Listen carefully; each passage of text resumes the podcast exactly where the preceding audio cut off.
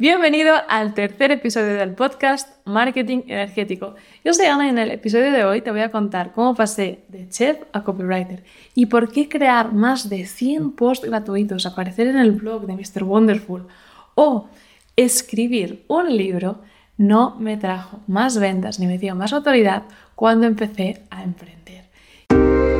Soy Ana Raventos y te doy la bienvenida al podcast de Marketing Energético.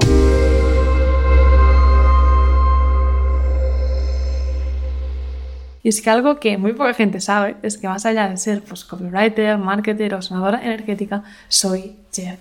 De hecho, hace años estudié un ciclo de cocina y aunque nunca llegué pues, a ejercer de cocinera como tal, sí que usé todo lo aprendido para despegar mi emprendimiento y adentrarme pues, en el mundo de los negocios online. En el podcast de hoy voy a terminar de contarte mi historia para que veas que da igual tu punto de partida si tienes claro tu objetivo y tus intenciones son realmente puras de dar y de ayudar a los demás y de aportar, vas a llegar ahí. Ya que, bueno, cuando alguien me preguntó, Ana, ¿y tú cómo terminaste dedicándote a esto?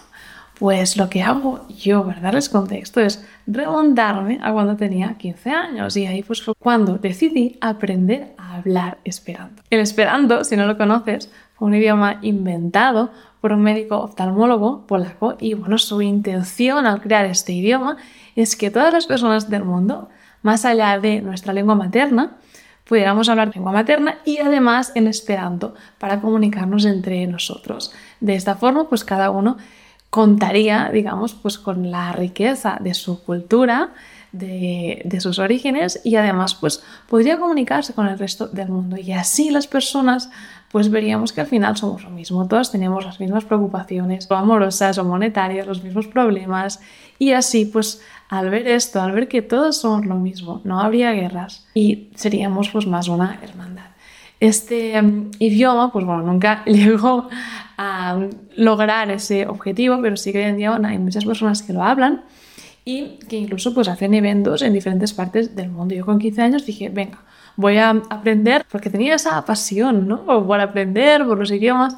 Y una vez pues ya logré hablarlo, mis padres lo que me dijeron fue, bueno, Ana, busca a alguien con quien hablar ese idioma. Y ahí fue cuando conocí la comunidad de mm, esperantistas y empecé ya de muy jovencita a viajar con ellos a estos encuentros, hasta el punto de que cuando cumplí los 18 años, que es un punto decisivo en el que dices, bueno, ¿qué estudio? ¿A qué me dedico ahora?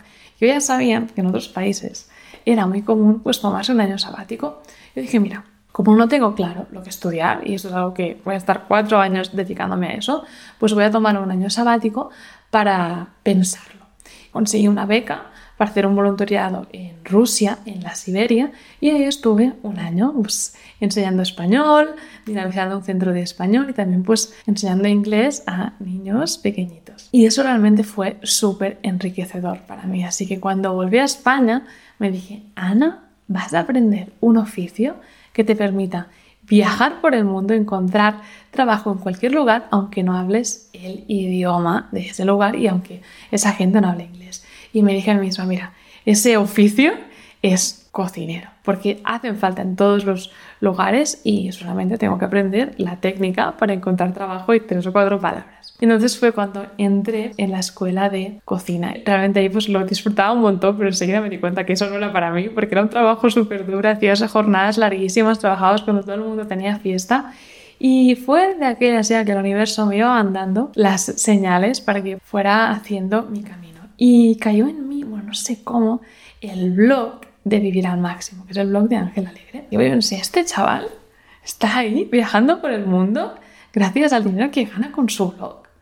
Eso parece algo que yo puedo hacer también. Entonces le compré su curso y claro, tocaba decidir de qué haría mi blog y aplicando ya los tres pilares que te comenté en el primer episodio, pues me dije a mí misma, mira, voy a ver en qué soy buena, cocina, pues voy a hacer un blog sobre cocina saludable.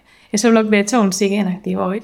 Cuando lo lancé, lo llamé Setuchef y después le cambié el nombre a Sana y Sexy con Ana. Y bueno, ¿y qué hice en aquel entonces? Como justo me estaba estrenando en el sector del marketing, puse todo el foco en crear contenido de valor para demostrar mi valía, porque pensaba, cuando la gente vea que mis recetas son buenas, pues llegará un momento que podré vivir de ellas. Y te cuento esto porque este es un error muy común cuando empiezas a emprender, porque pones el foco donde no toca. Y en mi caso, pues puse el foco en acciones que no eran de venta y que por lo tanto no me llevarían a vender, sino que estaba yo poniendo el foco en acciones que iban más encaradas para demostrar mi valía. Por eso, en vez de centrarme en vender, ¿qué hice? Pues redacté más de 100 posts de recetas, también logré que algunas de ellas apareciesen en medios como el Huffington Post o incluso el blog de Mr. Wonderful. También dije, pues voy a escribir un libro. Y escribí un libro, que es el que puedes ver aquí, que se llama Tupper Master, en el que te enseñaba a crear todos los tuppers de una semana en dos horas. Conseguí que Chef Bosquet, que ahora es mucho más conocido que de aquellas, me hiciera el prólogo. Y además también creé un curso súper innovador basado en lo que en Estados Unidos se llama Mindless Eating, que son como trucos para engañar al cerebro, haciéndote pensar que has comido mucho más de lo que has comido. Yo seguía sin poder vivir de mi emprendimiento. Por eso, lo que puedes sacar de mi historia es que si estás empezando a emprender y realmente quieres vivir de ello, debes poner el foco en las ventas, en vender tu conocimiento y no en otras acciones que no tienen este objetivo. Ahora bien, si tienes claro que tú quieres vivir eh, de un negocio online, pero aún no sabes qué ofrecer a los demás, si aún no te conoces bien a ti mismo, no sabes qué es lo que te gusta, qué es lo que realmente puedes aportar, pues entonces sí, crea contenidos porque te van a ayudar en parte a llegar a esa maestría, a volverte bueno, a ganar confianza en ti mismo y a descubrir si realmente te gusta esto como para dedicarte a ello. Ahora bien, no esperes nada más a cambio, porque el contenido de valor no te va a servir para traer ventas. En mi caso, como puedes ver, pues me sirvió para ser más buena en la cocina, para darme cuenta de que al final lo que más amaba era el marketing, porque llegó el punto en el que sí que me estaba currando las recetas, obviamente, pero yo me analizaba y me daba cuenta de, ostras, Ana, todo el tiempo libre que tienes no lo estás invirtiendo en cursos de cocina para mejorar esto, en cursos de fotografía, no, lo estás invirtiendo en aprender más sobre marketing, en aprender sobre SEO, sobre copywriting, en aprender a que todo eso llegue a más personas. Y de hecho llegó el punto en lo que yo estaba haciendo era 50% de mis ingresos venían de dar talleres de cocina para empresas, cumpleaños infantiles, incluso tiendas como Casa Viva, que es una tienda de, de homenaje del hogar en Barcelona, y el otro 50% de mis ingresos estaban viniendo del el apoyo que estaba dando a ese marketer, conociendo el tema de funnels y copyright. Hasta que pues llegó el punto en el que David me pidió hacer el primer guion de su webinar y ocurrió lo que te contó en el episodio anterior que dije, vale, ahora voy a ir a por ello con eso y voy a dedicarme a esto. Por eso mismo quiero dejar claro y a modo de recapitulación de este episodio algo que tú te puedas llevar y es de nuevo recordarte que emprender es un camino que no debes tener prisa porque vas a tener éxito cuando sea tu momento, no cuando tú lo decidas, cuando ya estés listo para ello, cuando hayas aprendido todo lo que te hace falta. Y teniendo muy claro a dónde quieres llegar, que en este caso era pues a vivir muy bien y tener una vida pues muy abundante gracias a mi negocio online. Pero que por otro lado dejes claro el camino al universo.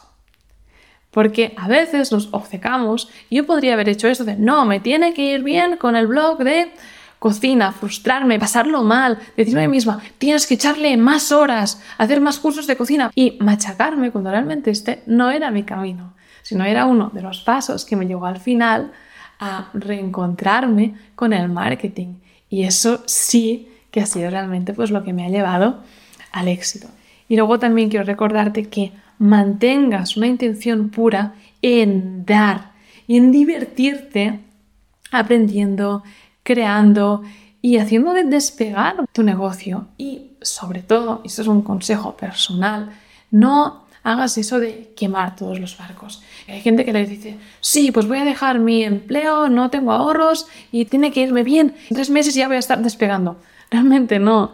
Emprender es un camino, lleva tiempo y realmente lo vas a disfrutar mucho más, lo vas a vivir mucho mejor si lo haces paulatinamente poco a poco y honestamente vas a poder ser mucho más creativo si sabes que la próxima semana tienes dinero para comer, que si estás con esa angustia de que las cosas se tienen que dar sí o sí para que tú puedas sobrevivir. Así que nunca olvides de eso, disfruta siempre del proceso. Y nada más por ahora, hemos llegado al final de este tercer episodio y quiero contarte que estoy haciendo esta primera semana de lanzamiento un sorteo entre todas aquellas personas que me dejéis una opinión en iTunes o en Spotify, una opinión sobre este podcast que puede ser perfectamente me encanta, me gusta, o sea, dos palabras.